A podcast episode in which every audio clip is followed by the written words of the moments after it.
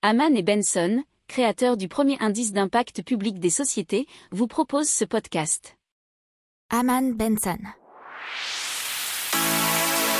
Le journal des stratèges.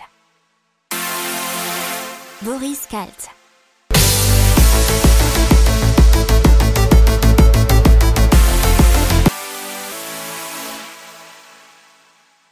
Allez, on parle d'investissement et d'investissement dans des startups qui auraient un glorieux futur. C'est Novable qui s'y colle avec euh, son intelligence artificielle pour analyser et investir. Et donc c'est une IA qui a levé 600 000 euros pour analyser l'ensemble des jeunes startups et trouver la future pépite dans tout le lot. Euh, bien sûr, il dispose d'une énorme quantité de données et d'un logiciel d'analyse qui permet de sélectionner les meilleurs dossiers selon des critères présélectionnés. Donc forcément ça va un... oui pas mal plaire aux futurs investisseurs et pourquoi pas au fond euh, pour bien sûr sélectionner des sociétés avec un glorieux avenir. Alors, ils ont déjà conquis plusieurs entreprises dans le monde pharmaceutique, dans le conseil et de la fabrication de composants.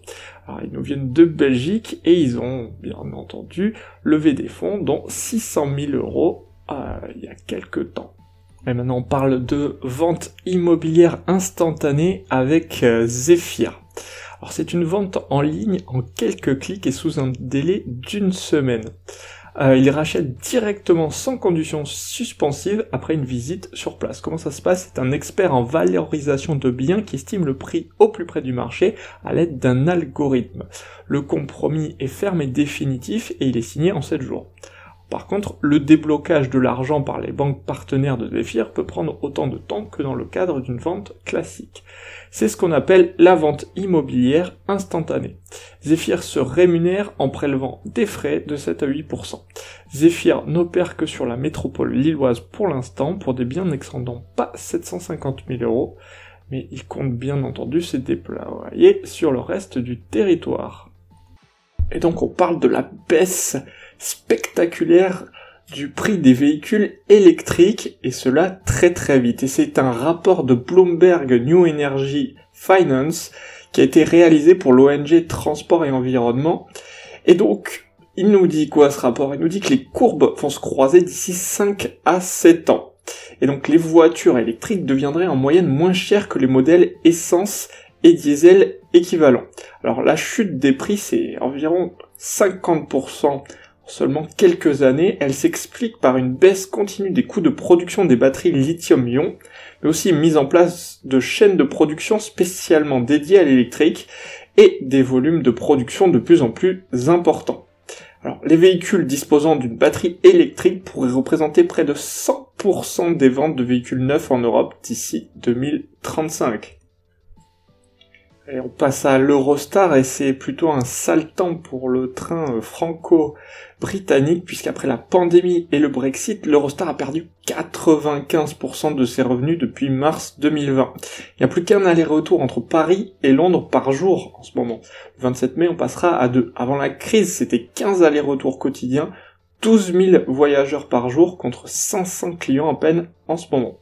Alors ils ont déjà, pour faire face à tous ces moments difficiles, emprunter 450 millions d'euros, réduit les rémunérations des salariés, placer une partie des employés au chômage partiel et même licencier des directeurs. Ils ont aussi euh, réinjecté de l'argent auprès des actionnaires, c'était l'an dernier près de 200 millions d'euros. Euh, donc euh, pour rappel, la SNCF c'est l'actionnaire majoritaire avec 55% du capital et le reste il est dilué dans un consortium international. N'oubliez pas de vous abonner au podcast, mais pourquoi pas aussi à notre newsletter La lettre des stratèges qui est gratuite, vous en trouverez dans les infos de l'émission, mais aussi sur notre site internet Aman Benson Stratégie, rubrique média La lettre des stratèges. Allez, on passe à la livraison de médicaments à domicile avec LiveMeds. C'est une super nouvelle app qui a été créée en 2019 et qui a été euh, officiellement lancée au bout d'un an et demi de développement en décembre 2020. ils ont notamment pour ce lancement collaboré avec le Conseil de l'Ordre des pharmaciens. Le principe est simple, il fonctionne sur le même modèle que les livraisons de repas. Le client enregistre sa carte vitale et sa mutuelle et il envoie une photo de son ordonnance à la pharmacie de son choix. La livraison à domicile, bah, forcément un coût, c'est 9,60€ pour le client. Mais cela devrait baisser en fonction du développement de la société. Il y a déjà certaines mutuelles et services d'assistance qui remboursent déjà la prestation de livraison. Ils sont présents dans pas mal de régions, hein. Nice, Paris et sa région, le littoral de Menton à Marseille, Lille, Lyon, Bordeaux, Rennes, Reims, Montpellier, Tours, Clermont-Ferrand, et ils continuent à se développer. Ils ont aujourd'hui 10 000 livreurs et 50 000 utilisateurs. C'est déjà 15 salariés, au départ c'est 150 000 euros en fonds propres et ils viennent de signer pour un apport de plus de d'un million d'euros. Alors, euh, à terme, LiveMeds aimerait être reconnu par la sécurité sociale. Et donc l'OCDE, l'Organisation de coopération et de développement économique, a rendu un rapport ce mardi 11 mai. Alors c'est un rapport sur les impôts sur les successions et les donations qui pourraient jouer un rôle plus important. Il faut savoir que seuls 24 pays sur 37 membres de l'institution lèvent des impôts sur les successions et les donations. Alors, la part des impôts de succession et de donation n'a cessé de baisser depuis les années 70. Par conséquent, l'OCDE a formulé dans son rapport des pistes de réforme à l'adresse des pays membres. Alors, euh, elles sont les suivantes. Taxer les transmissions de patrimoine à l'échelle d'une vie, recourir à un impôt sur le patrimoine avec un barème progressif, rapprocher les taux d'imposition entre parents proches et éloignés, exonérer de droits de succession des petits patrimoines, encourager les donations aux jeunes générations, réduire les montants des abattements si leur durée de rotation est courte, supprimer les avantages de l'assurance vie. Effectivement, puisque l'OCDE n'est guère convaincu par le traitement fiscal préférentiel accordé aux contrats d'assurance vie qui bénéficient davantage aux ménages aisés selon eux. Et euh, pour terminer, ils veulent améliorer l'information du grand public sur ces impôts. Allez, maintenant, on parle de Global, qui est une entreprise française spécialiste du travail à distance notamment avec les open space virtuels, formation à distance, gestion de projets, travaux de groupe, séminaires, etc. Là, il propose une solution digitale pour visualiser un groupe de personnes, simuler et encourager des interactions humaines au plus proche du réel.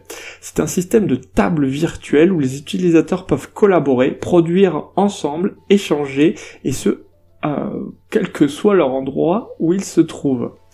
Ils peuvent se balader dans l'espace comme on le ferait au bureau avec un package d'outils utilisables comme Google Drive, Draft, Trello pour bah, travailler en collaboration et donc cela favorise le travail collaboratif.